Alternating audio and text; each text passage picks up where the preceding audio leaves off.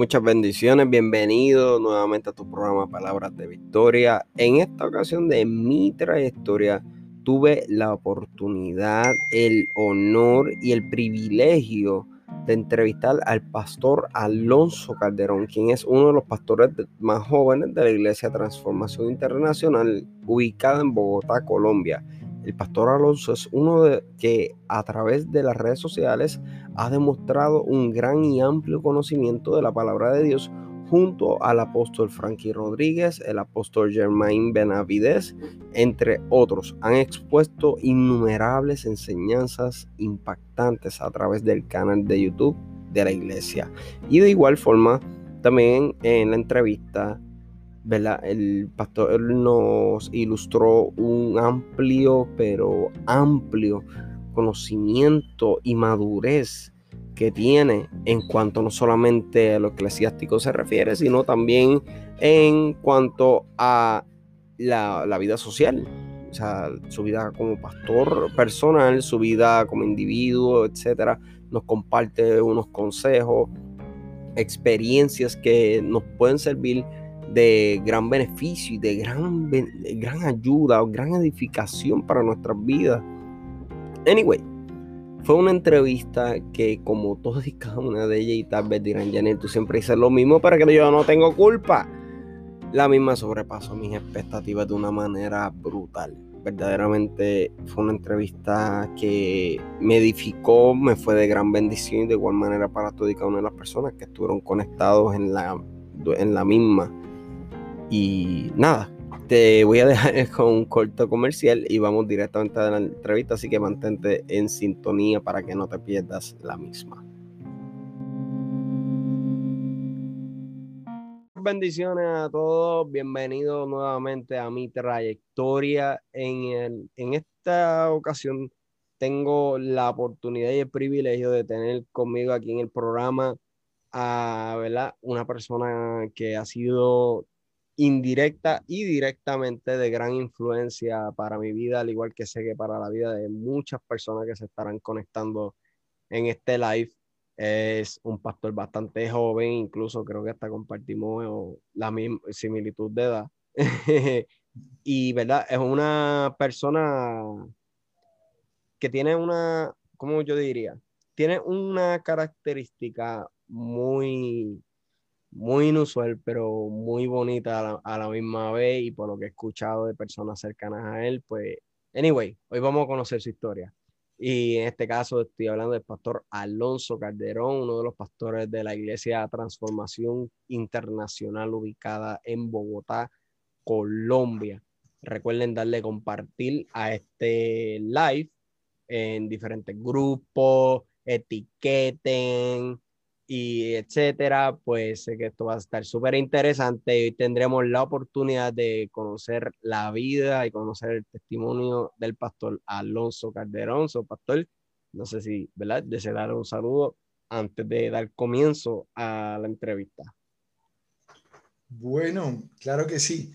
Buenas noches para todos, qué bendición hoy tener ese privilegio y ese gusto de, de estar aquí con mi amigo Yadniel y ser parte de, esas personas lindas y especiales que él entrevista en, sus programas, mi trayectoria, y, para mí es una bendición. Me presento, yo soy Alonso Calderón, uno de los pastores jóvenes de la Casa Transformación Internacional aquí en Bogotá, Colombia, que dirige el apóstol Frankie Rodríguez. Y para mí es un privilegio realmente poder compartir con ustedes. Por eso los saludo y también los invito como mi amigo a que compartan ese link, esa transmisión, que ninguno vaya a faltar esta noche para que todos puedan estar ahí conectaditos y en línea. Así mismo es, y verdad, este, es algo que nadie se puede perder, porque verdaderamente, yo no sé, pastor, este, antes de entrar a la entrevista, usted ha tenido entrevistas anteriormente, yo estuve buscando y no encontré ninguna. No, no, no. Esta es la primera, la primicia, dicen por ahí. la primicia. Mira para allá. Hoy está la primicia con el pastor Alonso Calderón. So, si nunca han escuchado de la, del testimonio del pastor Alonso y solamente lo conocen, ¿verdad? Como Alonso, es uno de los pastores de transformación que lo han visto en las transmisiones de YouTube junto al apóstol Frankie Rodríguez o a Germain pues hoy vamos a conocerlo a él como tal, al pastor, ¿verdad? Y en la descripción del video está el link de las diferentes redes sociales, tanto están mis redes sociales como las de la Iglesia Transformación, las cuales exhorto y le invito a seguir. Y si están escuchando esto en modo audio por podcast, pues están en la van a estar en la descripción del podcast mismo para que la puedan seguir.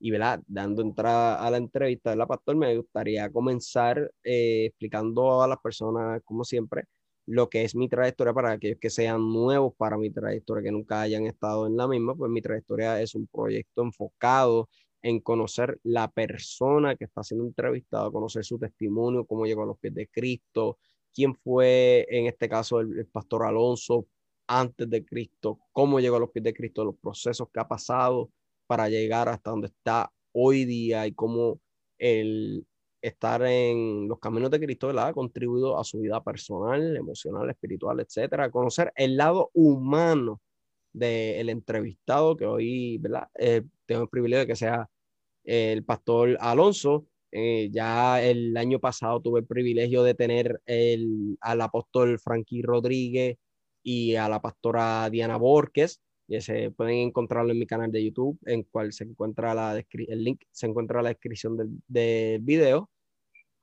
Pero lo van a ver después de esta entrevista, no ahora. y, ¿verdad? Pastor, me encantaría comenzar como todo con su, lo que fue su crianza y su niñez. ¿Cómo fue la crianza y la niñez del Pastor Alonso? Claro que sí. Bueno, eh, una parte muy interesante.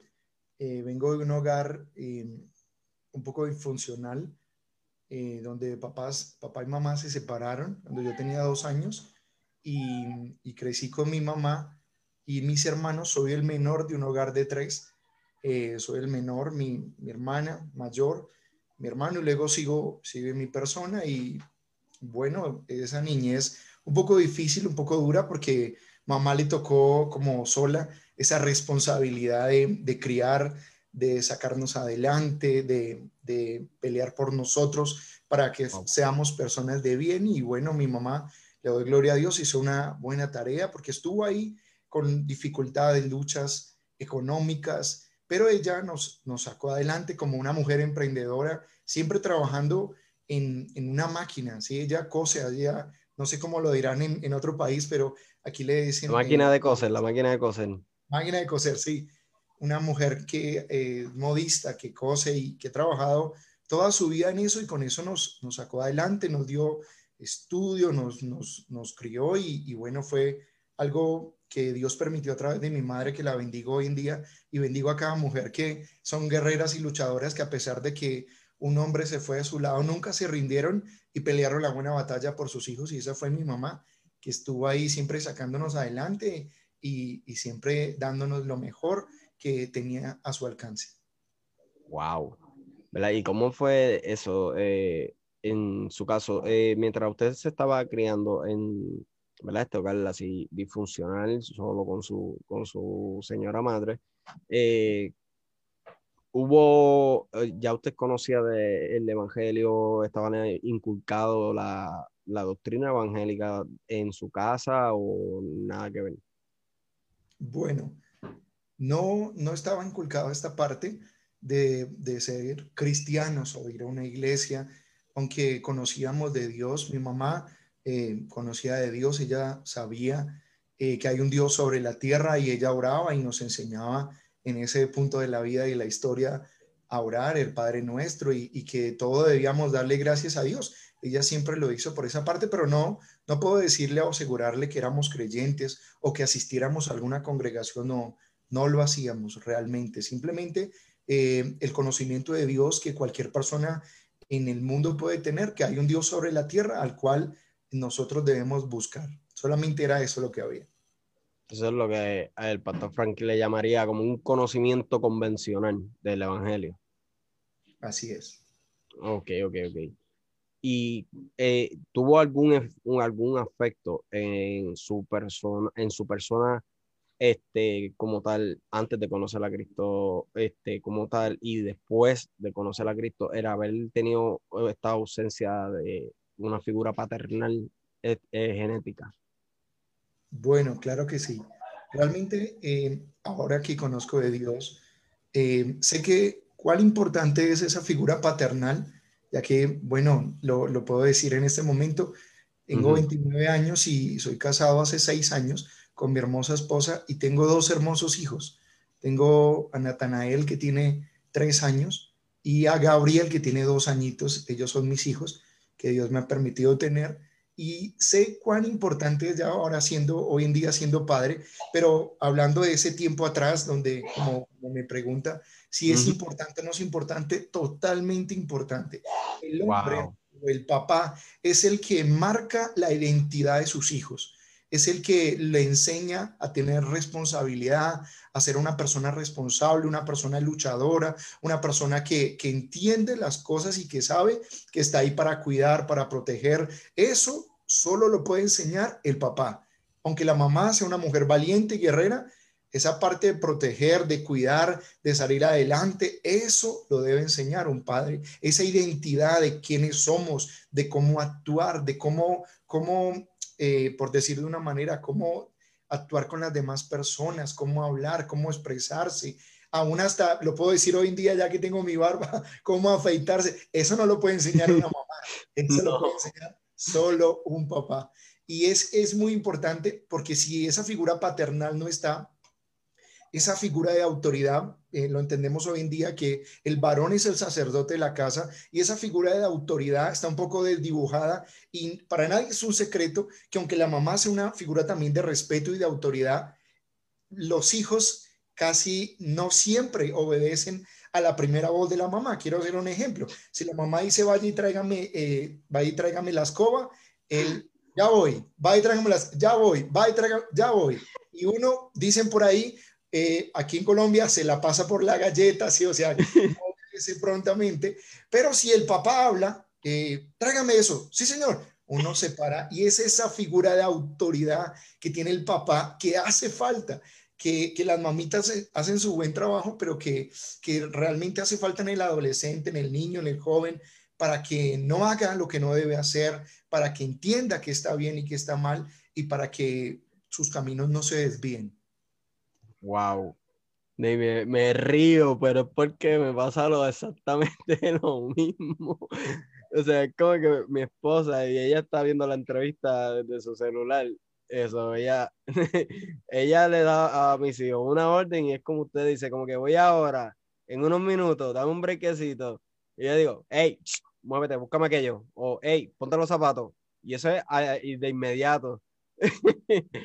Por eso es que me río, yo dentro, eh, igual que le pasa igual que a mí prácticamente, ¿verdad? Y me impresiona, me llama mucho la atención cómo usted puede definir la importancia de una figura paternal en su en la vida de un niño cuando usted como tal, ¿verdad? No no la tuvo. O sea, no eh, usted sufrió de, la, de esta ausencia más ejerce el papel de paternal de una manera excelente y lo explica de una manera, o sea, y lo expone de una manera excelente como si hubiera tenido esa figura. Digo, ahora la tiene con el pastor Frankie, pero genéticamente hablando y durante su niñez y eso, o sea, no estuvo esta figura.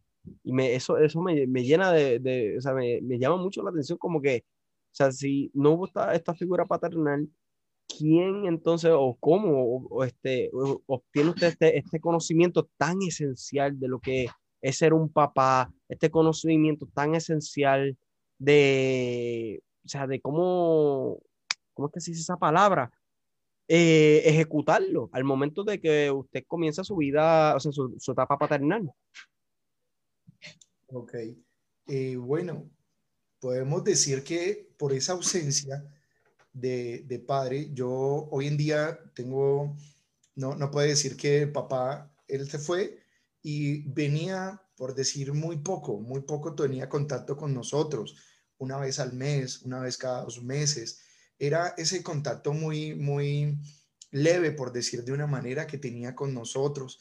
Eh, tal vez en unas vacaciones, ir a la casa de él. Ese era el contacto único que teníamos con nuestro padre, pero, pero es importante, por decir de una manera, caminar con su papá. Esa parte es muy importante uno de hijo, poder decir, he caminado con mi papá y yo sé que para los muchachos o jóvenes o niños, siempre el héroe de su casa va a ser su papá.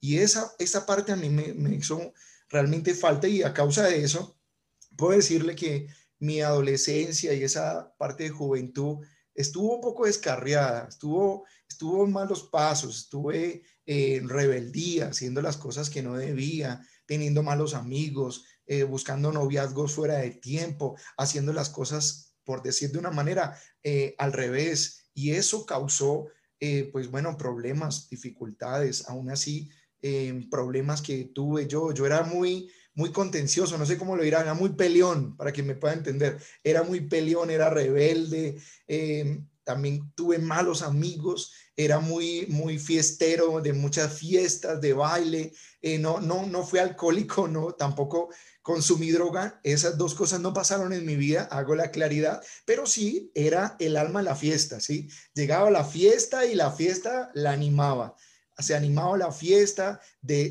tener novias, de tener malos amigos, de, estar en la calle hasta tarde de la noche. Sí fue ese, ese adolescente que a mi corta edad iba a fiestas, bailaba, tenía mis novias y cosas así, que hoy en día entiendo que es un error y que no se debe hacer, pero a causa de esa figura paternal, mamá simplemente decía, me llega a tal hora.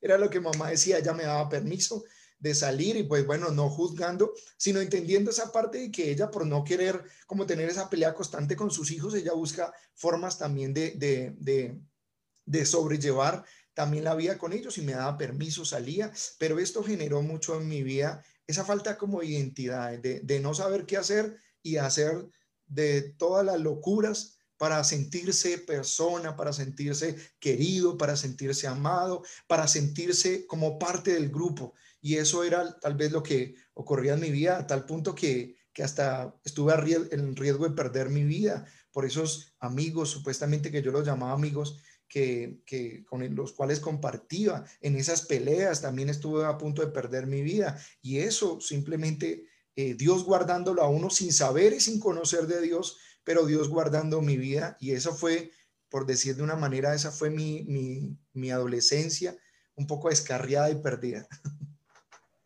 Wow, no muy lejos, no muy lejos de una similitud junto con la mía, con la de muchos que es, apuesto que con la de muchos que nos están viendo en este momento y con los que escucharán esto después, ¿verdad? Y al tener una adolescencia tan dura como esta, me envían una pregunta que va de la mano con, con lo que estamos hablando, por eso me llama mucho la atención, y es que al tener esta, esta niñez, más tener una adolescencia así bien como yo digo, bueno, vamos a llamarle como una adolescencia alocada. una adolescencia alocada.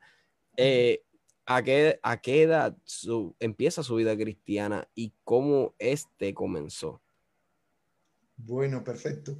Entonces yo le hablo de esa, eh, esa alocada, sí, ese tiempo de, de, descarrío.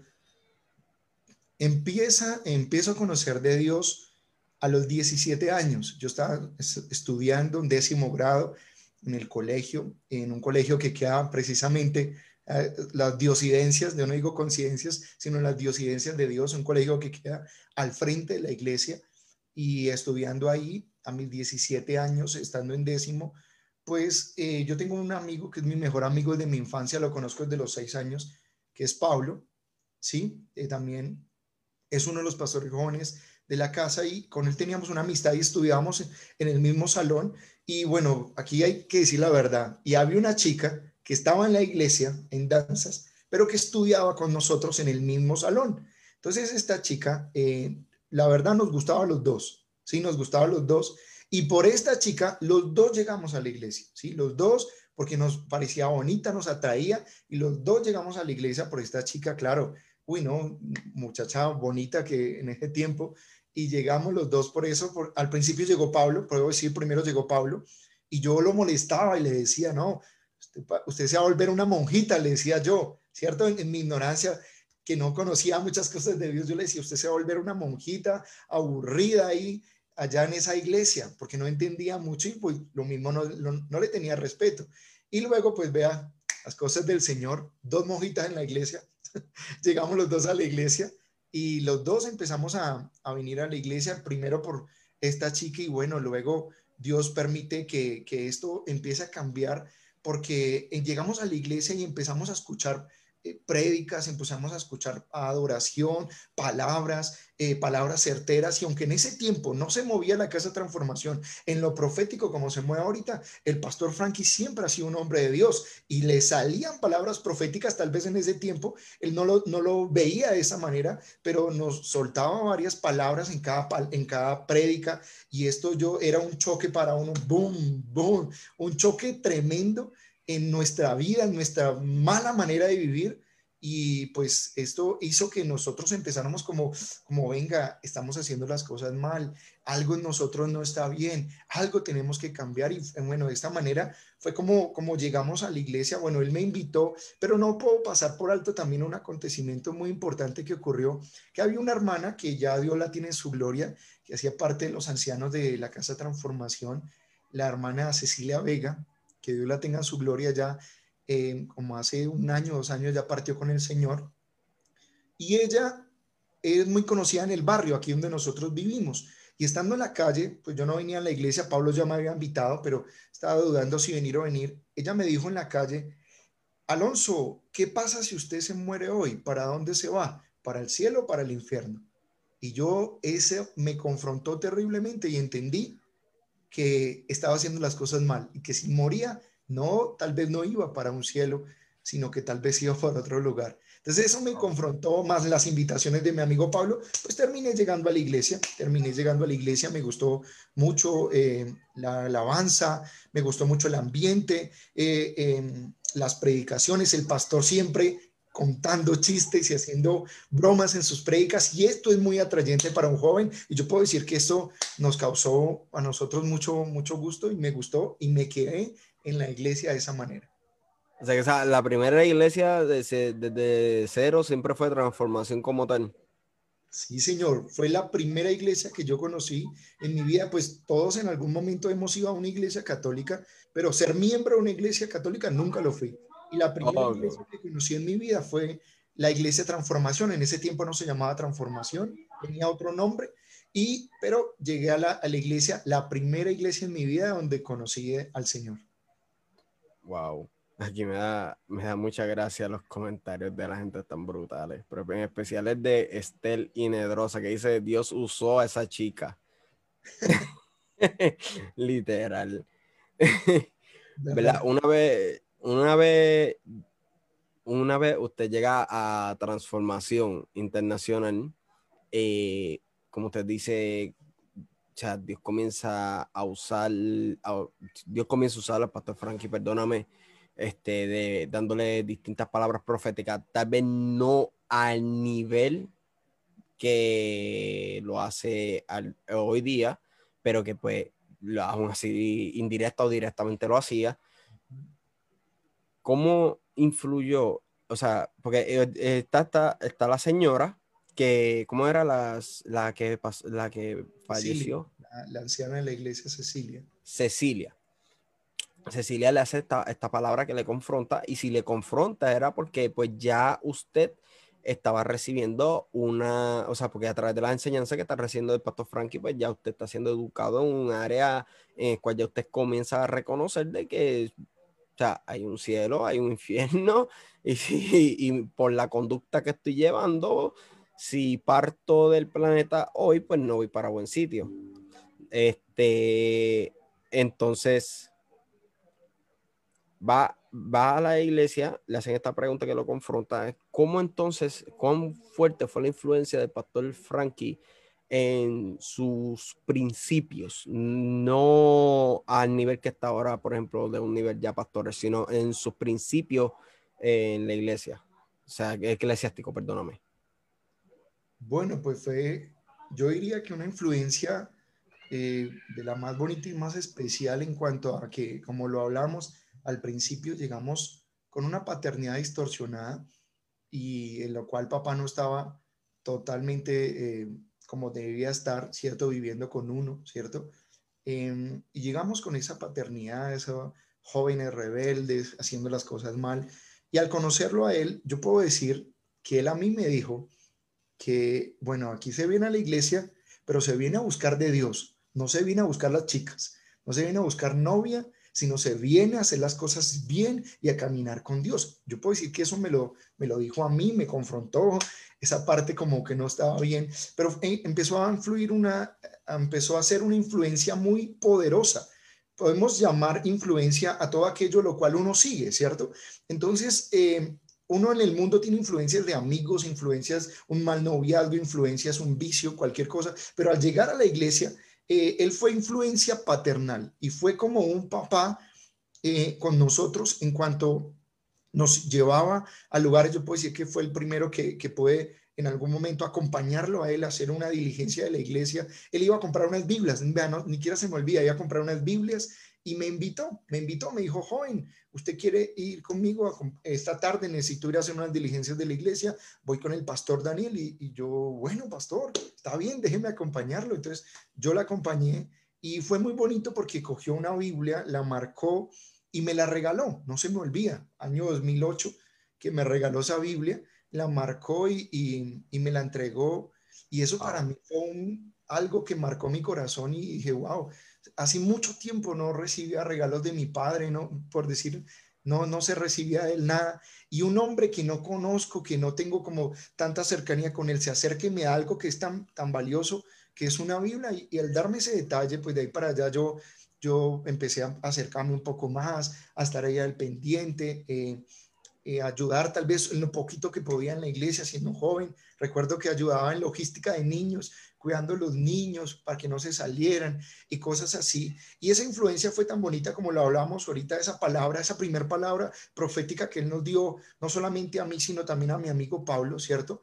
Eh, dio una palabra que no se me puede olvidar y después de tantos años, casi 13 años ya, no se me olvida que él nos dio en, en un día, ¿cómo le explico yo? Era un evento de, de regalos para los servidores. Pues yo no era servidor, yo era un muchacho nuevo, llevaba meses en la iglesia. Y nosotros fuimos convocados a esa reunión para ayudar a estar pendiente, digamos, de, la repartida, de, las puertas. Y, pero no era, los detalles no eran para nosotros. Yo sí estaba esperando que me diera un detalle. Entonces, él, pues no nos llamó al detalle, pero al final nos llamó y nos dio un detalle que no se me ha olvidado y me ha durado 13 años. Y sé que me va a durar toda la vida y nos dio una palabra profética. Recuerdo que ni siquiera conocía mi nombre, conocían el de Pablo, ¿cierto? Bueno, por, el, por la Biblia y todo, yo entiendo, Pablo, Pablo y el amigo, les voy a decir algo, ustedes dos tal vez hoy no sepan nada, hoy no sepan nada en Dios, pero si ustedes se dejan utilizar por Dios, van a ser punta de lanza y van a ser una generación punta de lanza, pero ustedes deben dejarse utilizar por Dios. Y los veo a ustedes siendo una generación punta de lanza. Esa fue la palabra que recibí hace más de 13 años de parte del pastor Frankie. Y, y fue muy bonito, o sea, fue muy bonita esa palabra porque esa palabra se empezó a cumplir a través de los años y, de ahí para allá la vida empezó a cambiar. No puedo decir que de la noche a la mañana fue un proceso, fue un proceso de, años para nosotros eh, hacer las cosas bien, hacer las cosas en orden. Y esa palabra se empezó a cumplir en, nosotros, en nuestras vidas, de una manera muy bonita, porque empezamos a invitar más gente a la iglesia, empezamos a invitar más jóvenes, empezamos a invitar muchos jóvenes. Recuerdo que invitamos no sé, como casi todo el salón de nosotros y digamos a invitarlo a la iglesia y nosotros la forma de invitar era muy, muy poco chistosa, ¿cierto? ¿Usted quiere ir a la iglesia? Pues vamos, si le gusta, viene, si no, pues no. Así le decíamos. Y la gente venía, les gustaba y de eso podemos decir, de esas invitaciones, se quedó Germainiales. Germainiales, que hoy, pues muchos lo conocemos, el pastor Germain, el pastor Ales, ellos eh, los conocemos también desde pequeños, estudiaban con nosotros y de esas invitaciones podemos decir que ellos dos se quedaron. Y fue muy bonito ese proceso porque lo que el apóstol Frank hacía con nosotros era contar ese pequeño testimonio de, esos pequeños cambios que no teníamos mucho, de, de pararnos a frente de jóvenes y decir, bueno, a la iglesia se viene a hacer las cosas bien, nosotros venimos tal vez de un hogar disfuncional, pero Dios está restaurando esa parte en nosotros, esa paternidad, Dios puede restaurarlos a ustedes y empezar como a hablar a esos jóvenes esas, esas pequeñas cosas que eran muy valiosas para nosotros en ese momento, que, que los jóvenes también empezaron a apreciar y por decir de una manera empezamos a ser líderes de esos jóvenes que nosotros traíamos y fue, fue algo muy interesante, muy bonito, en lo cual esa paternidad pues empezó a desarrollar de una manera donde él nos invitaba, donde él iba a predicar, nos llevaba. Y mira, ahí tengo un par de muchachos que son como mis hijos, y ellos van a crecer en Dios, el día de mañana van a ser pastores y van a ser, nosotros ahí nuevos, escuchando un poco asombrados de lo que él mismo decía de nosotros ahí, no, no nos peinamos así como ahorita, unas crestas, unos peinados todos exóticos, un poco raros, pero él ahí nos invitó, nos, nos, nos tuvo en cuenta, nos llevaba a esas congregaciones, no olvido, nos, nos trató como hijos, nos, nos, nos llevaba, nos traía, y eso fue tan interesante porque nos enseñó a vestirnos de una manera pues adecuada para estar en la iglesia, no quiero decir que no sabemos vestirnos, pero no sabemos vestirnos para ir a la iglesia, no sabíamos peinarnos, no sabía peinarnos para ir a la iglesia, no sabíamos hablar, en nuestra forma de hablar, era un poco, un poco de la calle y cosas así. Todo eso nos, nos, lo empezó a enseñar él y fue eso, esa parte, bueno, bonita que ejerció él con nosotros, esa paternidad que nos ayudó, nos ayudó a nosotros como jóvenes de ver que nadie, pues, esa figura paternal nos tuvo y que, que, que este pastor haya tenido esa afinidad de ayudarnos, de guiarnos, de enseñarnos esa parte de, la ropa, de la vestimenta, y lo, lo, hacía de una manera muy especial donde también terminamos de estudiar y cómo Él nos ayudó en el estudio, nos ayudó para entrar a estudiar al seminario bíblico, después del seminario bíblico de que nos graduamos, nos ayudó para empezar esos estudios, eh, diría yo, tecnológicos. Yo no, no alcancé a terminar, pero yo puedo decir que gracias a las ayudas y a lo que él nos, nos pagaba, eh, podíamos eh, estudiar, yo alcancé a estudiar, eh, diría yo, como unos tres semestres de administración de empresas. Esto él nos empezó a y eso fue lo que él empezó a guiarnos, así como lo que debe hacer un papá. O sea, perdónenme, sé que él no, no podía hacer eso con todo el mundo, pero en ese momento no había tanta gente en la congregación y él hizo esa parte con nosotros de papá, de guiarnos, de enseñarnos, de formarnos, puedo decirlo, eh, sin pena, dándole la gloria a Dios, pero también dándole las gracias al pastor Frankie, que él nos enseñó, nos guió para ser hombres de Dios, nos enseñaba a ser devocionales, nos enseñó a orar, aún nos miró ministerialmente para que servíamos. Entonces nos puso a cantar un día en una iglesia, yo recuerdo, a Pablo lo puso a cantar y se dio cuenta que Pablo cantaba, pero a mí me puso a cantar y dijo, no, usted, gracias, gracias, no, no cante más. Y me dijo así porque no era mi llamado, no era mi ministerio, pero bueno, más adelante fue él el que... No, no canten, que los que no están convertidos no se van a convertir, los que están convertidos se van a apartar. Claro que sí. Ahí fue que ocurrió eso y, nos guió en esa parte. Yo diría en la enseñanza, a mí me, nos enseñaba, nos guiaba. Y esto fue esa, esa paternidad que él hizo, que fue más que una paternidad espiritual, puedo decirlo con respeto, nos guió como se guía un par de hijos. Nos, nos, él lo decía, nos esperaba en la puerta del colegio para que nosotros no fuéramos para lugares incorrectos nos daba palabras, y puedo decir ahorita esa anécdota que no se me puede pasar por alto, que tenía una pelea casada después de salir del colegio.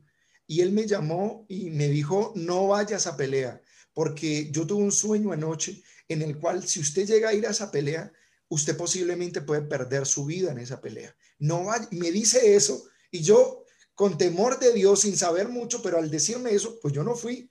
Yo no fui a esa pelea y eso guardó mi vida, porque esa fueron otros, yo no fui, pero mandé a otro. y hay un inconveniente terrible y casi matan a esa persona que yo mandé, que Dios me perdone, casi matan y, y, eso, Dios guardando nuestra vida, Dios cuidándonos a través de las cosas que Él nos decía, nos enseñaba, nos guiaba y, y puedo decirlo, hoy en día dándole gracias a Dios y también a, la vida del pastor Frankie, que aún esas malas novias que teníamos nos guió eh, en una reunión de jóvenes, lo hablo así, somos jóvenes todavía, y pónganse de pie los que tengan novia. Yo me puse de pie. Pónganse de pie los que, los que quieren escuchar una palabra. Y todo el mundo pues tiene novia. Bueno, yo me puse de pie. Esa novia que usted tiene no es la mujer que Dios tiene para su vida. Y si usted es capaz de soltar eso, que tal vez usted lo ve como bueno, Dios tiene para usted una hermosa mujer que lo va a amar, lo va a respetar, que va a estar con usted en, su, en toda su vida. Entonces, al decirme eso, vea, yo le puedo decir delante de Dios, yo terminé esa reunión y fui, le terminé esa chica y le dije, el pastor dijo que, que no somos y que más adelante Dios tiene una mujer para mí. Y la chica pues no entendía, pero rompimos esa relación y eso fue algo pues interesante, pero que, que nos llevó a tener una juventud diferente y a empezar a cambiar y a caminar con Dios como se debe, haciendo las cosas en orden. Y bien dicen, el que anda con lobos aprende a huyar, el que anda con serpientes aprende a arrastrarse, pero el que anda con águilas aprende a volar. Y fue lo que ocurrió en nuestras vidas que al, al poder caminar con Él, pues nuestras vidas empezaron a cambiar, empezamos a perderle como ese gusto de ir a fiestas, ese gusto de ir a bailes, ese gusto de tener malos amigos, todo eso lo empezamos a perder sin necesidad de que alguien nos dijera, no lo hagan, no vayan, no hagan eso, simplemente al caminar con Él, pues la luz que, que tiene Él, pues empezó a pegar y esa luz empezó a hacer que nosotros cambiáramos. Wow, y me llama tanto la atención wow, aquí hay personas que están diciendo que recuerdan el día que usted cantó, que, que recuerdan ese el día que, usted cantó, personas que están diciendo que recuerdan también el día de la profecía. Pero, wow, me llama la atención, o sea, me, me llena de intriga bien brutal cómo un joven logra, porque hoy día, y algo que tengo que decir que es lamentable, pero sí, la mayor parte de, no solamente los jóvenes, personas en general en el ámbito eclesiástico, muchos, no todos, muchos, cuando reciben una corrección de su pastor, padre espiritual, como la que usted recibió en ese momento que le dijo la joven con la que usted está, no es. Normalmente casi siempre la gente, ah, eso es el pastor que está manipulando son una, una palabra de manipulación.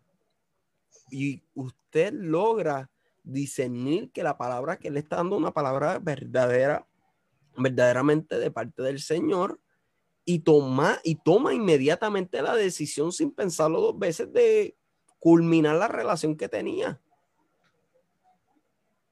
Así fue, así fue. Y bueno, ¿qué, qué ocurría con esto? Que, que Dios lo respalda él tanto en lo que él dice que todo lo que él dice se hace una realidad y nosotros podemos ver más adelante que lo que él dijo valió la pena obedecerlo, por lo que mm, yo le terminé a esta chica y al mes me enteré que la chica, eh, escúcheme, que estaba embarazada. Yo nunca, hablo con respeto, nunca había estado con ella y me, y me enteré que estaba embarazada. Entonces imagínense, si yo no hubiera terminado con esta chica, posiblemente ese bebé que ella tal vez estaba esperando hubiera sido mío porque y se hubiera adelantado los procesos de tener hijos fuera del matrimonio y hacer las cosas en desorden, al obedecer esa palabra, guardó mi vida porque esa chica tenía otra persona aparte de mí, estaba con esa otra persona y esa palabra fue tan buena para mi vida porque pues me, me liberó, por decir de una manera, de una persona que me estaba engañando y que tenía otra, eh, un hijo con otra persona. Y lo hablo por, con respeto con, esa mujer que sé que no, no es creyente, pero, pero Dios me libró de que dicen por ahí vulgarmente, de que me metieran gato por liebre. y de que tal vez yo hubiera estado engañado, tal vez yo lo digo porque más adelante me enteré que la chica estaba embarazada y cosas, yo nunca había nunca había estado con esa chica ni nada y embarazo. Entonces Dios, Dios lo que hizo fue librarme y me, me, di cuenta que esa palabra que Él me dio guardó mi vida para yo no estar tal vez en este momento criando eh, cuando no era el momento que yo tuviera mis hijos. Wow. Wow. Quisiera seguir preguntando eso porque de verdad que me, me trae una intriga tan bruta porque yo digo, wow, es la primera vez que escucho a alguien o sea, queda, perdóname que me le pregunte, ¿verdad? Pero eh, queda o qué edad aproximadamente, si no lo desea decir, eh, tenía usted cuando esto ocurrió? O sea, el momento que le da, el pastor Frankie le da esta palabra. Yo tenía próximo a los 18 años. Estaba próximo a los 18. 17 años, no tenía 18, estaba, estaba todavía con 17 años. Ay, Cristo. Sí, por eso es que me, me, me causa una intriga, porque normalmente se da una persona, no todos, obviamente, aclaro, no todos. Hay sus obsesiones, como el pastor Alonso, que logran, este, ¿cómo que se dice la palabra? Logran discernir correctamente este, la, la palabra que se les está dando y logran, pues, tomar las decisiones correctas pero que pues normalmente pues alguien de esa edad está en una, una etapa de ignorancia y eso yo lo digo por mí, pues Janine. Se está en ignorancia que se un pastor a mí me hubiera dado ese tipo de la palabra, yo muy probable lo hubiera dicho pastor con la, con la mentalidad que yo tenía por lo menos para ese entonces, lo hubiera dicho usted lo que está manipulándome, me quiere manipular. y usted lo, o sea, logró tener este, ese discernimiento del, del Señor para poder número uno, reconoce que la palabra venía de parte del Señor, que era, número dos, que no era eh, pastor Frankie en sus emociones, tres, que no era una palabra de, manipulación, y número cuatro, que, o sea, que tomó, la, tomó una decisión sin pensarlo dos veces, sin poner peros. Y algo que por eso me, de me causó una intriga bien brutal. Dijeron que bien brutal. ¿Verdad? Y, ¿Cómo entonces es que usted conoce a su esposa? Que ya veo que está comentando por ahí. ahí está mi esposita. Bueno, eh, pues puedo decir que, en la iglesia eh, se hizo un retiro de jóvenes, un retiro de jóvenes, no a una finca con piscina, tierra caliente, no, a una finca fría, donde sembraban papa, donde no había piscina, donde donde no había, no había nada, o sea, nada, simplemente íbamos a lo que íbamos a buscar de Dios y a nada más, y hacía un frío tremendo, o sea, la única diversión era la papa, de ahí para allá no, no había, por decirlo de otra manera, otra actividad, y, estamos estando en esa finca, puedo decirlo, que, que em, jugamos, estamos jugando escondidas, ¿sí? Y como habían tantos jóvenes, entonces no se podían esconder de a uno, sino tenían que esconderse a dos, y estábamos con Germain y Germain quería esconderse con una muchacha y entonces me dijo, venga, hágase usted con ella y yo me hago con la muchacha y esa muchacha es eh, Elizabeth, mi esposa. En ese momento, pues le soy sincero, ella estaba en la iglesia ya como hace dos años, pero nunca la había visto, nunca la había visto como, como una mujer para más adelante tal vez tener algo nunca. Yo la había visto como una niña cualquiera de la iglesia que llegaba, se sentaba, venía a culto. Yo no la veía con otros ojos, pero en ese paseo algo empezó a ocurrir en mí, mis ojos fueron abiertos y empecé a verla de otra manera, empecé a verla, me, me, llamó, empezó, me empezó a llamar la atención lo juicioso que era, una niña de su casa, guardada para el Señor y, su voz tenía una voz eh, muy bonita, tiene una voz, perdón, digo, tiene una voz muy bonita y al, y al escuchar a cantarla a ella, porque yo estuve en la audición cuando, cuando papá le dijo, puedes entrar, entrar la alabanza, yo estuve en la audición y, ahí algo empezó a tocar mi corazón y ese día me la acerqué, empecé a hablar con ella, empecé como, como a conocerla, pero de ahí para allá nunca la había visto y fue ahí ese encuentro que tuve como, como de parte de Dios, ese retiro generó en mí una bendición muy grande, una victoria.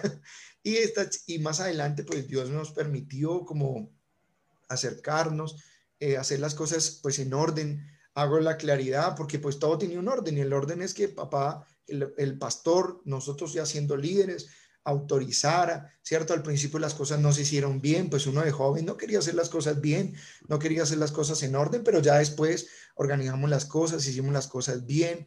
Él nos dio ese aval, nos dio esa autorización, ese permiso y, fue algo pues muy bonito porque pues conocí la que hoy es eh, mi hermosa esposa, a la cual amo con todo mi corazón y que me ha dado esos dos hijos preciosos y esa mujer que me hace feliz cada día al verla sonreír. Wow. ¿Y cómo usted supo, verdad? Porque ya tuvo una experiencia en la cual le dieron, esta no es. ¿Cómo fue la experiencia en la cual le dicen, esta es su ayuda idónea, esta es la, esta es la correcta? Ella, o sea, ella es la correcta. Pues realmente em, en esa parte de, em, de una persona, pueda ser sincero, Dios no se mete directamente a decirle a uno es esta, no mire para otro lado, sino que de eh, error y empezar ahí donde uno se da de cuenta que, quién es la persona que realmente eh, es la persona correcta. Puedo decir una pequeña anécdota donde yo había una niña que me llamaba mucho la atención, bueno, no era ella, otra niña antes de eso, que me llamaba la atención, que yo quería ir a decirle al pastor, déjeme hablar con ella, déjeme salir con ella. Y el día que le voy a decir al pastor eso, vi a la niña abrazada con un amigo mío, o sea, interesante, la vi abrazada con un amigo mío y ya no, no eran amigos, ya eran novios y llevaban dos días de conocerse y ya eran novios y yo dije, no, señor, bueno, esa no es. Y otro día que yo tal vez buscándola, que era, eh, le dije al Señor, yo quiero una mujer que te ame, que te adore, que no tenga vergüenza de ti. Y recuerdo que, que en, esos, en esos primeros tiempos nosotros veníamos a orar como jóvenes a las 4 de la mañana y un día el pastor eh, se le dio la idea de salir por a las 5 de la mañana al parque del barrio a adorar con el pastor Daniel, una guitarrita, a adorar 5, 5 y media de la mañana, ir al parque a adorar después de estar a las 4 de la mañana orando. Y yo todo feliz pensando que era esa niña, esa otra, otra persona. Y yo adorando cuando eh, yo alzo mis ojos y miro la niña que me gustaba por allá escondida porque le daba miedo, le daba pena que la vieran con nosotros adorando y orando. Entonces ahí Dios mostrándome, esa no es, esta no es, esta no es. Y de, mirar y estrellarme fue como empecé a entender que quién realmente era y llegó un punto en mi vida de, las veces que me estrellé, que le dije, Señor, ya no voy a pelear más la batalla. Y, y me acerqué a esta señorita que hoy en día es mi esposa y le hice esa pregunta que si ella sentía algo por mí, ella dijo, nunca he dejado de sentir lo que siento por ti y eso fue mi confirmación que donde hay amor está el Señor y donde las cosas se hacen bien. Y ella siempre, eh, siempre me, quiso, por decir de una manera, siempre me amó eh, en silencio, siempre estuvo ahí como, como esperándome eh, a que yo tomara, porque yo era el niño en esta relación, yo puedo decir, yo era el niño que no quería decidirme, pero ella sí quería un, joven con el cual poder casar, casarse, con el cual poder tener su vida. Y cuando yo ya me afirmé, hice las cosas correctas, y me acerqué a ella, pues ahí Dios confirmó por ese tiempo como bonito, especial, que ella me mostró su amor y, eso no se me puede olvidar. Wow, qué brutal, wow. muy impresionante, demasiado impresionante. Y. Eh, ¿Cómo fue? Tengo entendido que usted fue o es actualmente maestro tanto en el discipulado como también en los penieles. Claro que sí. Eh, bueno, de eso de, enseñanza, yo puedo decir que empezó también gracias al, al apóstol, al pastor Frankie, por lo que yo ayudaba en las listas. O sea, yo era el que eh, me paraba en la puerta, en una mesita, y llegaba la gente al discipulado de él y me sentaba a, a tomar la asistencia de las personas que llegaban. Entonces yo escuchaba la clase de él dos o tres o cuatro veces. Entonces yo, yo tenía las clases, yo también tomaba apuntes ahí en, la mesita, en la puerta, mientras la gente entraba y ya terminaba de entrar y ya que yo tenía el espacio, tomaba apuntes, tomaba apuntes de las clases. Así fue como empezó. Y en una ocasión él no podía editar la clase y me preguntó, ya la había editado, me preguntó que si yo tenía los apuntes. Entonces yo le dije, claro, yo tengo los apuntes. Entonces me dijo, ¿usted se le mide? ¿Usted sí es capaz de ir a editar la clase? yo le dije, bueno, hagámosle, hagámosle, porque ¿cómo vamos a probar si no lo intentamos? Entonces yo lo hice y me fue bien, me fue bien en esa, ese día que, que lo pude, por decir de una manera, con respeto lo digo, reemplazarlo en esa clase y, pues entonces él mismo me dijo, bueno, yo veo que Dios le ha dado a usted un don para enseñar y me empezó a poner más veces a enseñar, más veces a enseñar. Y cuando él no podía dar una clase, me pedía el favor a mí que yo estuviera ahí y yo ayudaba con la clase y me, le empecé a coger como ese amor a enseñar, ese amor a, compartir, ese amor como, como a, enseñarle a la gente la palabra, a los discipulados. Para mí fue algo muy, muy bonito, muy especial esas experiencias. Yo aprendía de él, aprendía la forma, porque no puede uno, como un profesor de universidad, uno llega todo serio, saquen el, el libro y capítulos, no, entonces yo nos reíamos, saquen eh, Lucas 20 o 20 Lucas. Entonces nosotros hacíamos como la broma, todo lo que aprendíamos de él y todo eso para mí fue bonito. Empezamos como, como esa enseñanza, empezar en los discipulados a enseñar y fue para mí pues, pues algo muy especial. Y ya después con el tiempo yo le decía a él que me dejara dar un discipulado eh, personal y él después me permitió y, pues luego se abrió otro, luego se abrió otro, luego se abrió otro y luego eh, Germain, Pablo, eh, así todos empezamos como a ayudar así en, clasecitas. Alex también enseña y los pastores, Pastora Lisa, el pastor Daniel, de todos ellos veía y aprendía algo y lo implementaba en las clases. El pastor Daniel utiliza muchas diapositivas y cosas así, pues yo también aprendía de eso. Me sentaba, hacía unas diapositivas muy chistosas para, para proyectar mi clase y todo eso me ayudó pues para que las clases, eh, yo sé que si hay personas que me escuchan que se disipulan conmigo, pues para que las clases sean amenas, no sean aburridas, no sea una clase más de, de cátedra, de enseñanza, sino que sea algo muy interesante y bueno, más adelante que Dios nos permite como, como ayudar también en los penieles y cosas así, donde me, oh, oh sorpresa, porque yo no estuve en la distribución de temas en la primera eh, peniel que hubo, y llegué y me dijeron, no, a usted le corresponde iniquidad. Y yo... ¡Eh, adiós! pero ese es el tema, de, ese tema solo lo enseña el apóstol. Yo decía, ese tema solo lo enseña él. Y, y no, que a usted le corresponde, y yo, sangre de Cristo, cúbreme Padre, por la Santísima Biblia. entonces yo digo, wow, entonces yo me, me, toca prepararme porque llegar al nivel de, de, tantas prédicas que se han dado de iniquidad y tener que resumir, enseñar y ministrar, y igual no puedo decir, Él nos enseñó, nos guió, y yo empecé a ministrar esa parte de iniquidad, que fue muy bonito, en, en los peñieles, ver las personas siendo libres, eh, ver las personas que tan tantas raíces y de qué yo me podía pegar para poder enseñar y para poder, que siendo joven, ¿cierto? Que siendo joven, estaba ahí enseñándoles iniquidad. Iniquidad son esas raíces que tienen que ver de las viejas generaciones, del abuelo, del papá, las puertas tal vez que ellos abrieron y, y que hoy, traen, hoy en día traen consecuencias para esa nueva generación. Pues yo les decía, aquí hay una nueva generación que quiere decirles hoy en día que deben romper esas raíces de iniquidad para que sus hijos puedan estar hoy en día donde yo estoy y puedan servir al Señor. Entonces, de, todo eso que, que pues tenía a mi favor, empecé a utilizar las clases de discipulado, pues a uno le enseñan mucho, le, le sirven mucho, porque al darle el discipulado y pararse enfrente de la gente, al principio eran poquitos, al principio eran unos cinco, seis, después tuve salones grandes de 80, 100 personas, donde pararse frente a la gente, pues le hizo uno perder el miedo para luego después poder predicar, después ministrar y estar en un peniel era una responsabilidad mayor porque no solamente ibas a enseñar y él nos decía, ah, no, solamente quiero que enseñen, quiero que ministren, quiero que la gente sea libre, denle un tiempo para que la gente pueda recibir libertad y pues así fue como estos discipulados me sirvieron mucho para también estos penieles y empezar a ministrar como lo hacía, como lo hacía el apóstol y, y bueno, fue muy bonito e interesante esa parte. No, y, me llamaba mucho la atención una, un ejemplo que pusieron en los comentarios, que usted era como, si lo ponemos de una forma bíblica, era como el, el Josué de Moisés.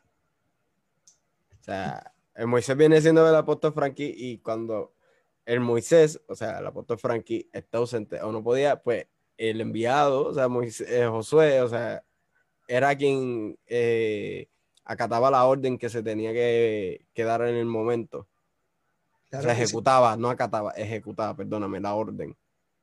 Claro que sí, así, así fue, pero no, no era yo el único, habían bastantes con ese mismo ADN de, de, de transformación, donde estábamos ahí ayudando bastantes, los pastores también, Germain, Alex, también ahí que estuvieron, y, y, los demás pastores también, Solano, el pastor Solano, que la pastora Patricia, todos ellos, de ellos aprendía también bastante, y, e, es bonito porque cuando papá hizo los penieles, el objetivo principal de él no era que la gente viniera a escucharlo a él, que la gente viniera y se sentara y que fueran ministradas por él, sino el objetivo inicial fue que su equipo de trabajo, que la gente que la había formado, que esos hijos, no solamente yo, sino todo ese, ese equipo ministerial que hay en la Casa de Transformación, pudiera ministrar a esas personas, pudieran dar de lo que hemos recibido, porque, porque yo puedo decir, yo daba la clase de iniquidad, pero había muchas más clases, muchas clases de liberación, de sexualidad, de brujería, de todo eso, de cómo ser libre de todo eso,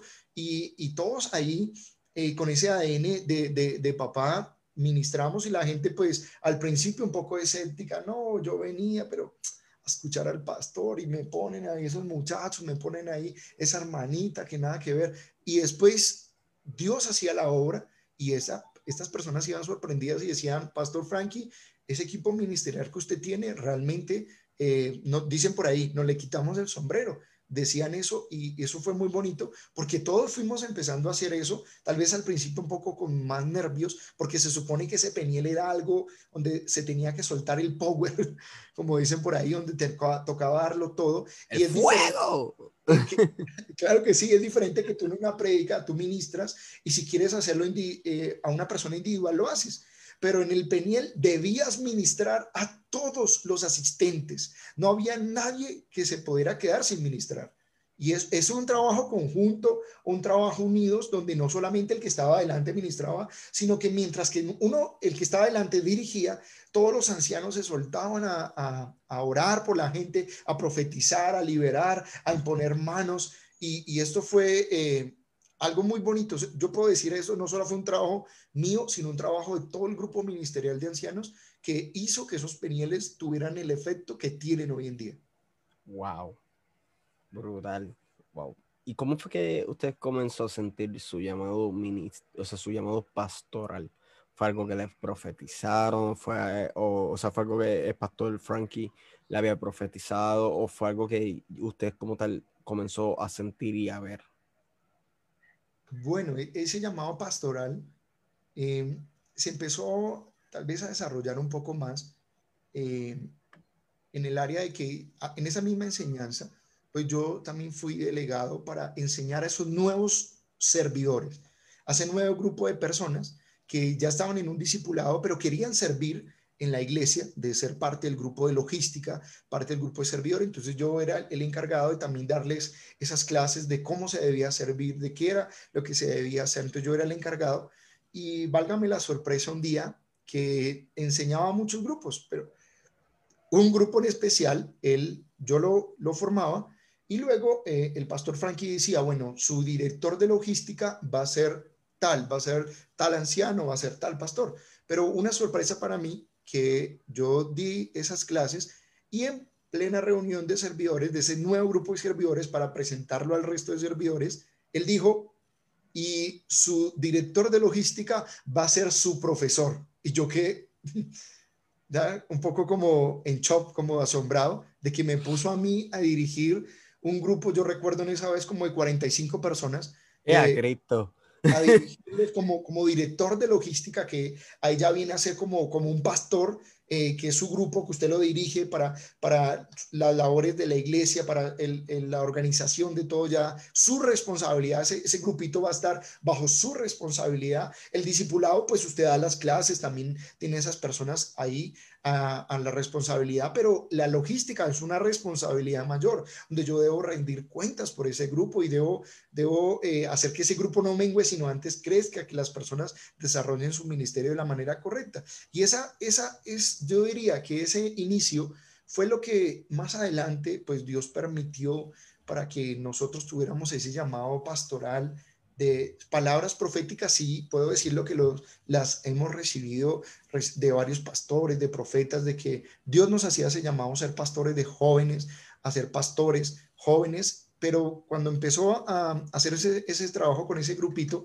pues eh, yo puedo decir que, que el apóstol pudo ver eh, ese llamado también pastoral, y puedo decirlo que, que lo recibí esto de parte de Dios un día estudiando la palabra, que a, las personas hay que tratarlas muy bien, o sea, eh, sin importar su condición, sin importar su estrato, sin importar quién es, hay que tratarlos a todos muy bien. Pero yo recibí, eso lo enseñan en la iglesia, ¿no? Pero yo recibí de parte de Dios que la gente hay que tratarla bien, porque es la esposa del Señor. O sea, si yo no la trato bien, yo me meto directamente con él. Y él me dijo, trata bien a la gente porque es mi esposa, es mi esposa. Entonces, por eso tú debes tratarlas bien. Entonces, yo recibí eso de parte de Dios. Entonces, eso me hizo a mí el, saber tratar a la gente, el saber dirigir este grupo, que puedo decir hoy en día, este grupo creció y tal vez hay personitas ahí que están conectadas que, también son de ese grupo de logística y, puedo decir que, que, ese grupo creció y hoy en día somos más y, son unas personas preciosas que Dios ha permitido levantar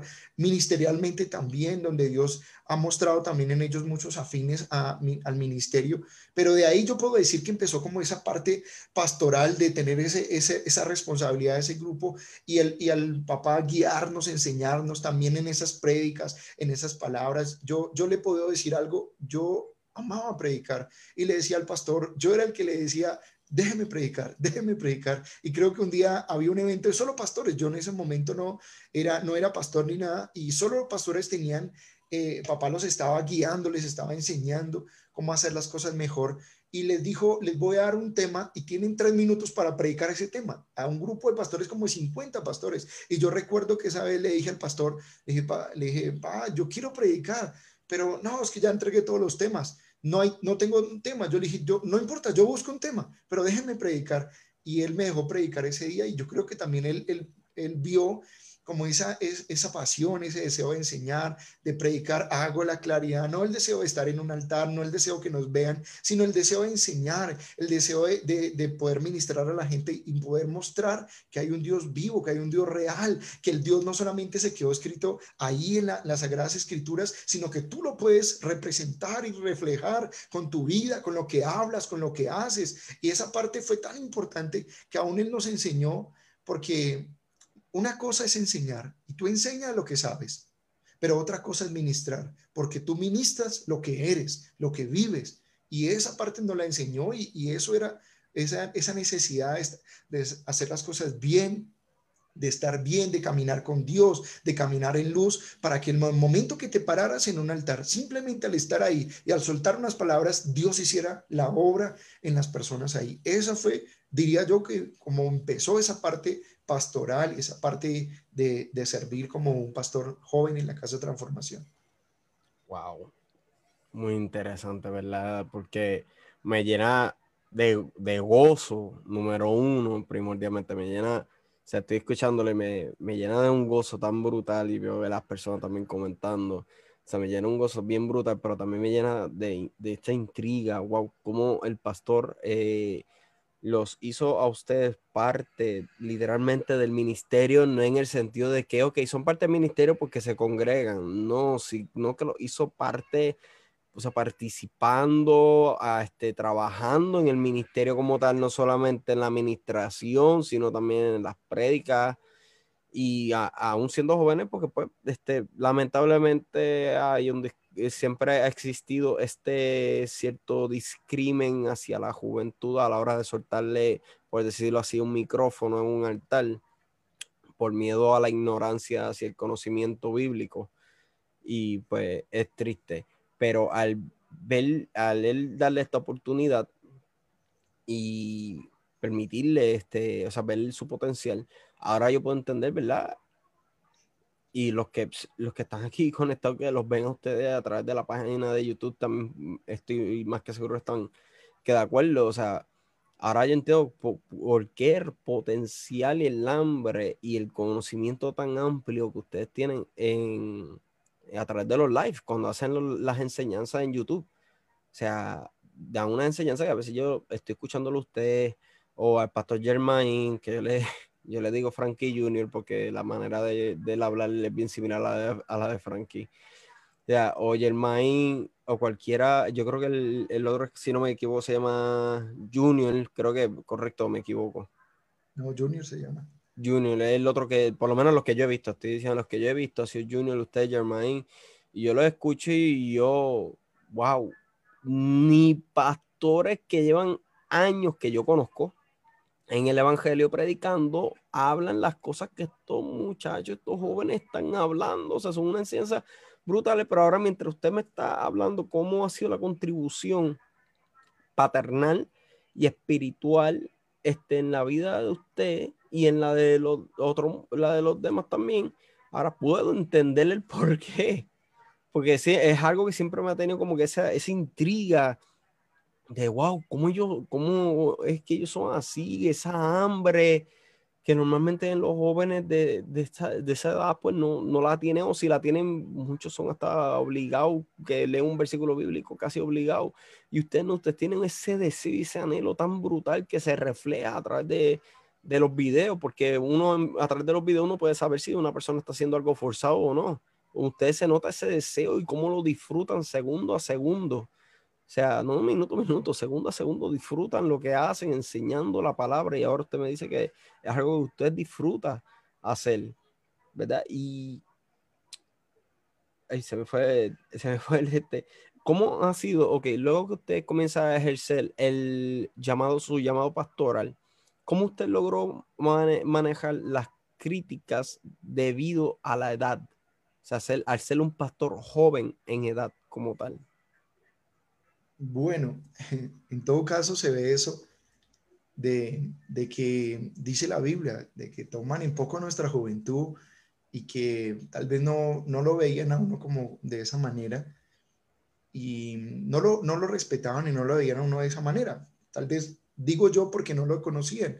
Vamos a hablarlo de que, de que críticas en cuanto a la gente que llegaba a buscar consejería. La gente llegaba a buscar consejería obviamente pues la gente quería escuchar al pastor Frankie y que fuera el pastor Frankie el que los atendiera. La gente no venía a que eh, pastor Solano, pastora Patricia, no, ellos venían directamente a que fuera él. Entonces muchas veces a nosotros estar ahí ah, cerca de él y llegaba alguien eh, que lo necesitaba, pastor, es que necesito que me que ore por esto, que no sé qué, y él en esa carga ministerial, porque no solamente es uno, unas filas que se hacían de gente esperando, entonces él nos llamaba y decía, yo no voy a orar, le decía a la persona, yo no voy a orar en este momento, pero este joven que está aquí, eh, este Germain, esta pastora, este pastor, ellos van a orar por usted. Entonces, en ese momento que, que le decía eso la gente, la gente, mm, pastor, ¿y, no puedo venir otro día? no puedo venir otro día para que sea usted el que me atienda, no puedo venir otro día para que usted, sea usted el que me ore. Y él decía, no, o sea, no, no menosprecie. Dijo, vaya, vaya que, que, que este muchacho tiene tiene el poder de Dios. Él nos decía cosas de nosotros. Este muchacho tiene el poder de Dios, él puede orar por usted. Y nos mandaba, nos mandaba a orar. Y obviamente nosotros llegamos y la gente se sentaba en una silla, en un salón. Ahí como que, bueno, ¿y usted qué me va a decir?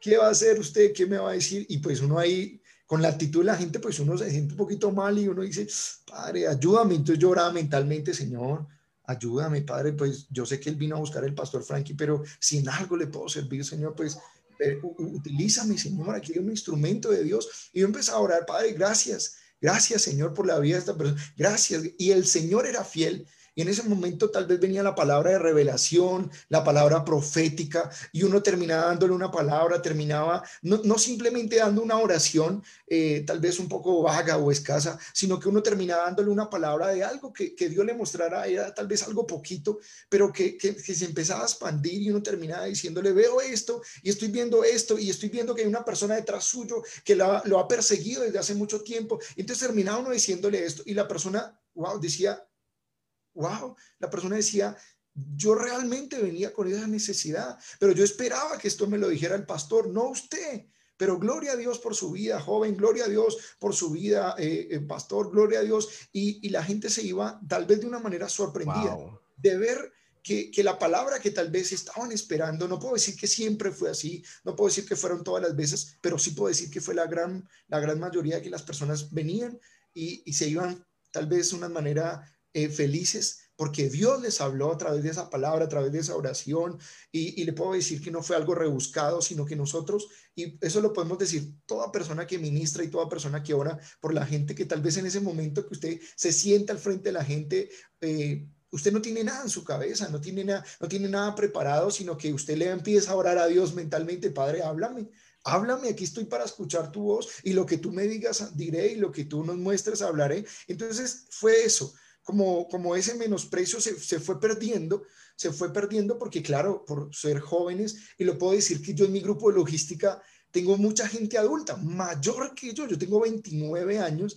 y, tengo personas de 40, de 50, de 60, personas que fueron pastores tal vez en, en, años atrás, en otros ministerios, y algo ocurrió y llegaron a la casa transformación y en humildad empezaron de cero, empezaron a servir a Dios y, y ellos sujetarse a uno siendo joven, pues yo, lo, yo también lo veía de una manera sorprendente, pero ellos lo hacían por, por la integridad, por el testimonio, ellos lo hacían por ver la autoridad, porque aunque pueda haber juventud en una persona, pues también se reconoce la autoridad, así como se reconoce la juventud, los años que tiene una persona, también se termina reconociendo la autoridad que tal vez la persona tenga y el testimonio. Yo creo que eso, eso es algo que papá siempre nos ha enseñado, vale mucho, el testimonio vale mucho, hacer las cosas y mostrar que lo que tú estás hablando es real, eh, es algo tangible, es, es algo importante. Entonces, esa parte como que se supo manejar y puedo decir que no, no hemos tenido de ahí para allá. Dios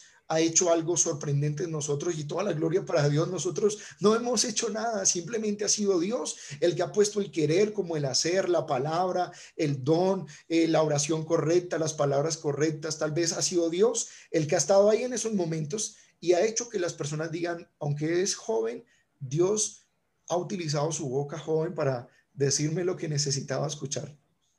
Wow.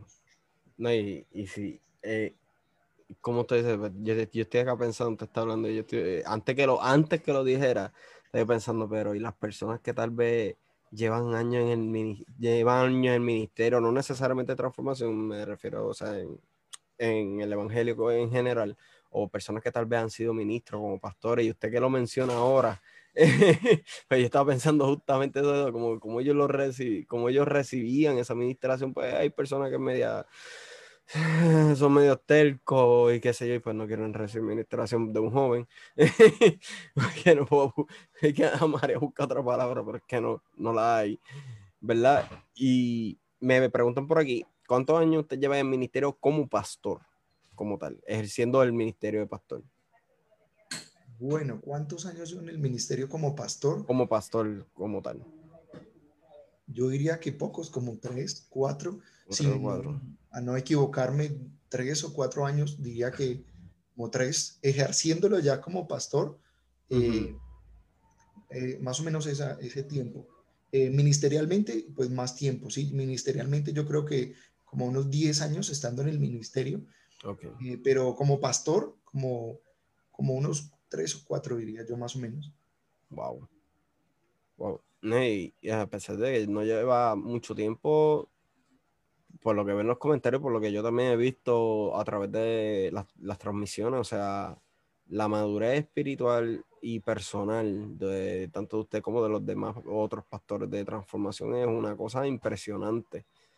O sea, es algo que causa causa un gozo, porque uno ve, wow, jóvenes ministrando, y cuando dicen, ok, es joven, y cuando uno ve, dice, el pastor Frankie está hablando, dice, pastor fulano, como por dar un ejemplo, pastor eh, Junior, dígame, pastor Germain, y yo, cuando eso fue cuando yo empecé, comencé a ver transformación.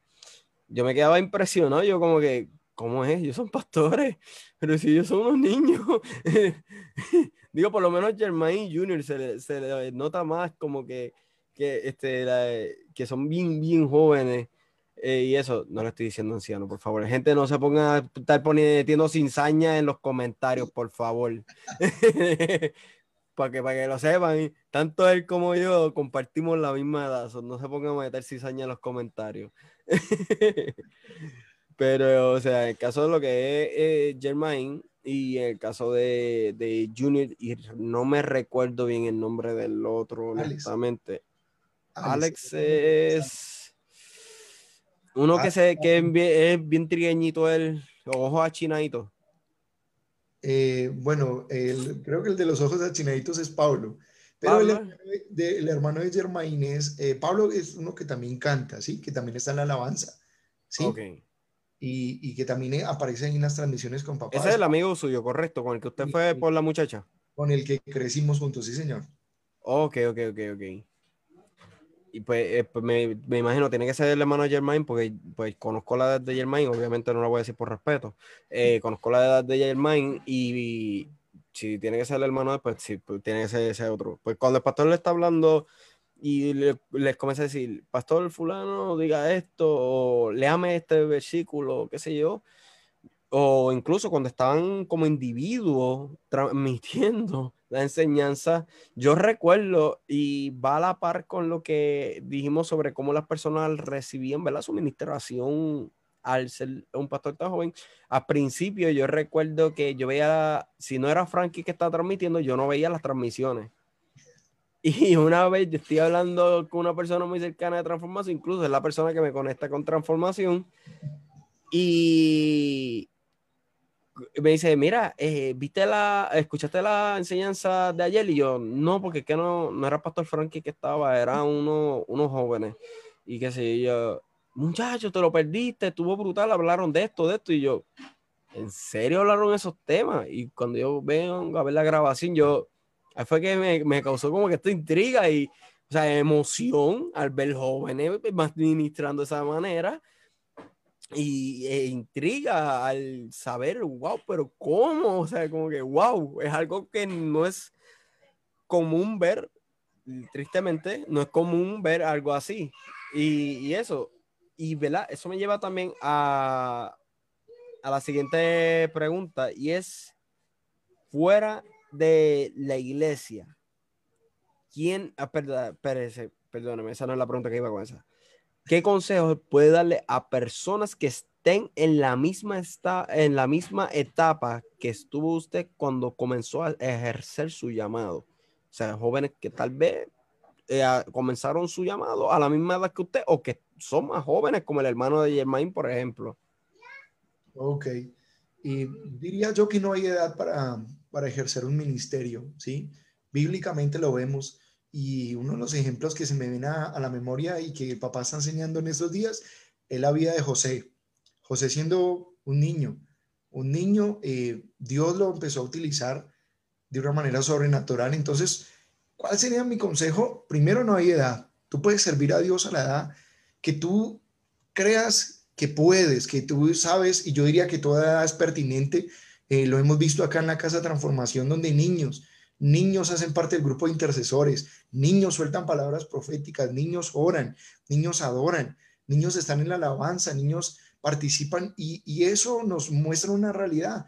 No hay una edad para, para decidir servir o no. Lo que yo entiendo es esto, de que, y, ese consejo que quiero dar a todas las personas que me ven, que tal vez en una corta edad empezaron a, pensar o a buscar en Dios, ¿cuál es mi propósito? ¿Qué debo hacer? ¿Cómo hago para alcanzarlo? Que es la pregunta que, para todos surge. Y específicamente, pues en esta área, siendo yo joven, a los jóvenes, eh, yo le empecé a darme cuenta que el propósito de nosotros no tiene que ver solo conmigo, o sea, a mí no es como tal la parte, mi propósito, mi vida y lo que yo hago, sino que mi propósito tiene que ver con un sinnúmero de personas. Bien dice la Biblia, somos piedras vivas y, entre todos damos forma eh, a una edificación espiritual, entre todos damos forma como, como a eso que se quiere levantar, a, a eso que se quiere formar.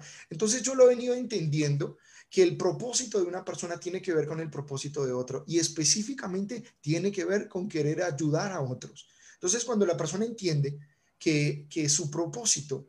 No, no inicia que tú encontraste, no, eres pastor, eres de la alabanza, ese es tu llamado, ese es tu propósito. No, pero un momentico, no inicia de esa manera, porque hay gente que estuvo en la alabanza, que estuvo ahí y ese tal vez no era, no, no, se sentía como lleno en cuanto a su propósito, pero yo me he dado cuenta que, que uno puede encontrarlo cuando uno entiende que mi propósito está unido al propósito de los demás y que yo debo ayudar a los demás y que cuando yo entiendo que no soy solo yo, sino que son muchos y que mi propósito puede ayudar a otro como una piedra, eh, somos siendo edificados y empezamos a ayudar a otro y en, y en mi vida yo puedo estar dando lo que Dios me dio a otro y es Él me da también a mí, yo aprendo de Él, Él aprende de mí y ese propósito se va ensamblando, se va ensamblando hasta que tú llegas al, lugar correcto, a como ese, e, esa ficha de rompecabezas, a establecerse en, en el lugar correcto donde Dios te tenía, pero cuán importante es ver que también te tenía con el de al lado, te tenía con el de aquí,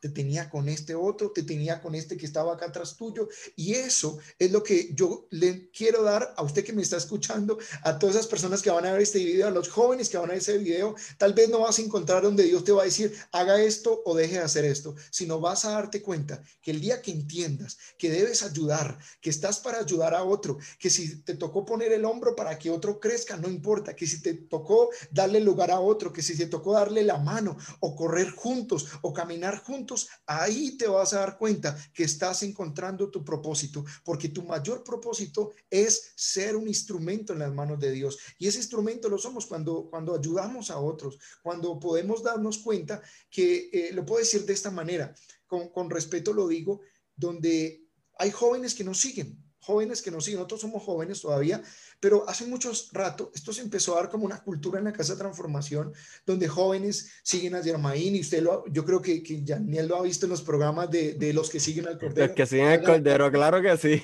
no me lo pierdo. Los que siguen al LSC.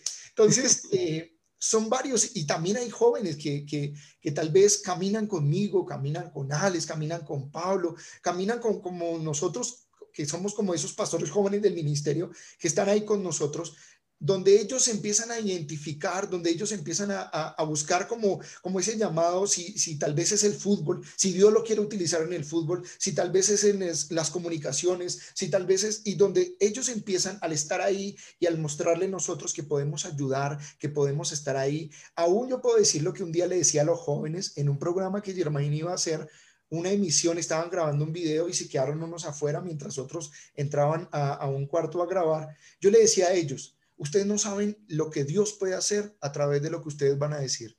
Ustedes no saben cuántas vidas se pueden salvar con algo que salga de su boca. Ustedes no saben cuántas personas van a ser alcanzadas con algo que ustedes pueden hacer. En ese video, que ustedes lo vean como una forma de, de chiste, de chanza, Dios puede utilizar lo que tú no te imaginas, esas dos palabritas, esas dos cosas, el haber dicho algo para salvarle la vida a un joven, o un joven a punto de suicidarse puede decir, no me voy a suicidar, o un joven a punto de cometer un error con, con un noviazgo puede decir, voy a desistir de ese noviazgo, un joven puede decir, yo no voy por el camino correcto, simplemente por esa palabra, por esas cositas que tú dijiste, por eso, déle la importancia de vida a lo que usted hace. Y al darnos cuenta de eso, que lo que yo haga para ayudar a otros ministerialmente, lo que yo haga para poder eh, acomodar a otros, ahí es donde mi propósito se une con esos otros que tal vez ni conozco, pero que más adelante Dios va a unirnos y va a levantarnos como, como una casa profética, como una casa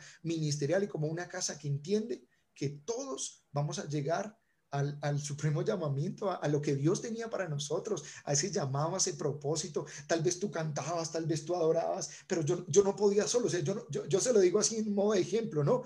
Yo no canto, yo no toco un instrumento, pero Dios me complementó. Entonces mi propósito era servir a Dios, eh, em, tal vez ministrar, tal vez enseñar, tal vez predicar, pero necesitaba tal vez ese propósito se estableciera de la manera correcta y puso al lado mío a mi esposa, que es una mujer de la alabanza, es una mujer adoradora, una mujer que también ministra con la adoración. Entonces, no sé cómo en este ejemplo quiero explicar, eh, Dios nos unió a los dos y ahí complementó el mío y complementó el de ella. Tal vez, eh, eh, eh, y es tan bonito porque también se va a desarrollar esa parte donde yo no sé cantar ni sé interpretar un instrumento, pero yo he cantado y, me he reunido con jóvenes a adorar, adorar a Dios y, y, salen melodías nuevas y hay unas por ahí que tenemos guardadas, canciones muy bonitas. Y así como lo decía Daniel, en un día me arriesgué a que todo el mundo se, tal vez se burlara de mí, pero le canté a mi esposa porque yo la amo y, compuse, eso lo compuse. Y una niña me, me le dio los arreglitos y le puso las notas para yo poder transmitirle eso a mi esposa, entonces yo digo, wow, el complemento hace que lo que yo no tengo, lo pueda tener contigo y lo que tú no tienes lo puedas tener conmigo. Ese es el, eh, lo que quiero enseñarle a aquellos que me están viendo hoy. Tu propósito no tiene que ver solo contigo, tiene que ver con muchos que están a tu alrededor y que tal vez no conozcas, pero que Dios va a levantar tal vez a través de tu día también. Wow, así es, de verdad. Wow, bruta. Yo tengo que puedo estar toda la noche escuchándolo y sé que muchas personas porque verdaderamente son son enseñanzas poderosas, pero ¿verdad? tenemos que ir dando culminación porque número uno, ¿verdad? Este, ya hemos cubierto toda la entrevista y número dos, transformación ya comienza a transmitir en unos 7 a 8 minutos y sé que muchos de los que están aquí van, ¿verdad? Directamente se van a ir conectando con el pastor Frankie Rodríguez. Los que están preguntando, porque veo que están, hay varias personas preguntando en el chat Transformación, es el canal de YouTube de Transformación está en el link, todas las redes sociales, mejor dicho, de Transformación. Yo creo que el sector TikTok, yo creo que es lo único que no puse. Pero los demás, eh, todas las redes sociales de Transformación están en la descripción del video. Si estás escuchando esto en modo podcast, pues van a estar en la descripción del podcast. Están los links de todas las redes sociales, incluyendo el, el canal de YouTube de Transformación. Te invito a que vaya a cada uno de ellos, al igual al a mis redes sociales. Y en cuanto a qué hora transmiten, hora de Puerto Rico es a las 9 y 30 horario de Puerto Rico, 8 y 30 hora de Colombia. O sea, 8 y 30 de Colombia, 9 y 30 hora de Puerto Rico es la hora en que transmiten. Y los días, estuvo un tiempo en que ellos están transmitiendo todos los días, tomaron un receso. En la noche de ayer comenzaron nuevamente. Y Pastor Alonso, ¿qué días serían los que estarían transmitiendo normalmente? ¿Volverían nuevamente todos los días porque no se va a dar celebración durante el mes de enero o van a ser ciertas noches específicas? Bueno, importante estar ahí conectadito con el apóstol, sobre todo estas noches y las noches. Eh, por ahora se va a hacer a las ocho y media, aunque mañana domingo, si no estoy mal, 10 de la mañana vamos a estar en el culto dominical, en el servicio de la asamblea dominical, pero normalmente se va a hacer a las ocho y media por estos días como de enero. Igual hay que estar muy conectado y ahí el apóstol va a decir qué otros horarios vamos a tener. Ok, ah, pues perfecto, perfecto. Pues ahí tienen la información. ¿verdad? Y antes de culminar, el pastor, ¿verdad? Quisiera que nos despidiera, como siempre le pido a la persona que nos despida con una oración para darle conclusión a esta entrevista. Claro que sí. Con gusto, Padre, yo te doy gracias, Señor, por ese privilegio que tú nos das hoy de, de poder compartir lo que tú has hecho en nosotros, Señor. A ti toda la gloria de lo que haya podido pasar en nuestras vidas. Pero yo te pido algo, Señor, toca cada vida, toca cada persona a través de este video, a través de, de, estos videos que Daniel está haciendo, Señor.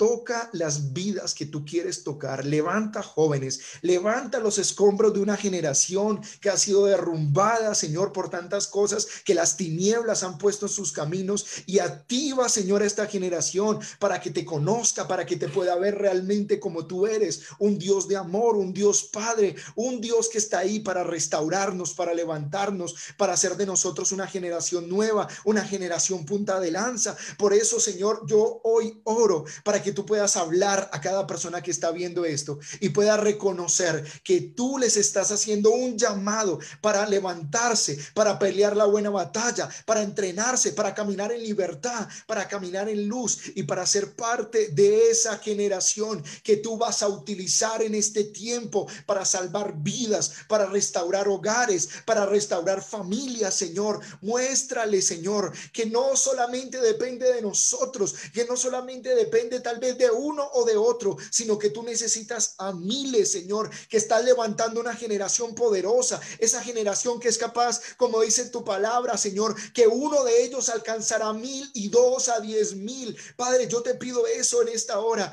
Activa esa generación profética, aunque sea joven, aunque hayan adultos, aunque hayan mujeres y hombres, Señor, ahí que tal vez no saben, no entienden lo que están escuchando. Que el día de hoy, Señor, tú puedas darles un encuentro personal contigo y ellos puedan reconocer tu voz y puedan seguirte y puedan entender, Señor, que contigo, Señor, todo va a ser diferente, que nuestra vida va a cambiar, que las cosas en ti, Señor, son cosas para vivir, para disfrutar, para de victoria en victoria. Por eso mi oración es esta, Señor. Levanta una generación que pueda oír tu voz, pueda seguir tu voz y pueda obedecerte, que pueda caminar contigo y que pueda entender, Señor, que a pesar de lo malo que hayan vivido, que a pesar de tal vez del pasado oscuro que puedan tener, tú puedes tomarlos y levantarlos como una antorcha viviente, como una generación de luz que está para representarte a ti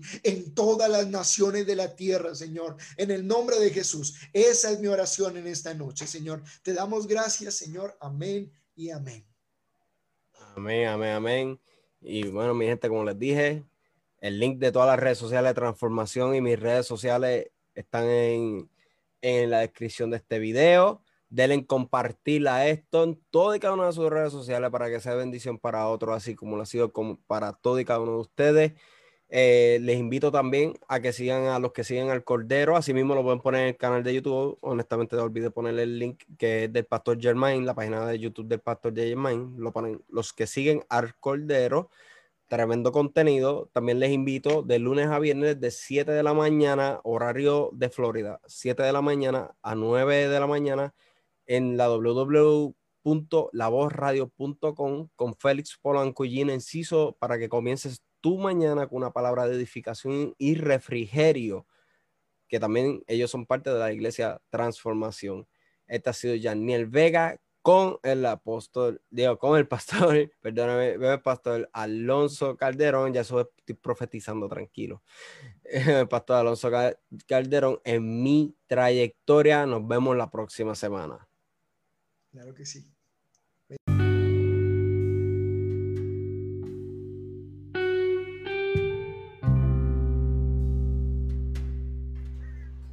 Wow, qué tremenda, tremenda entrevista. Les dije que era algo que sobrepasaría las expectativas.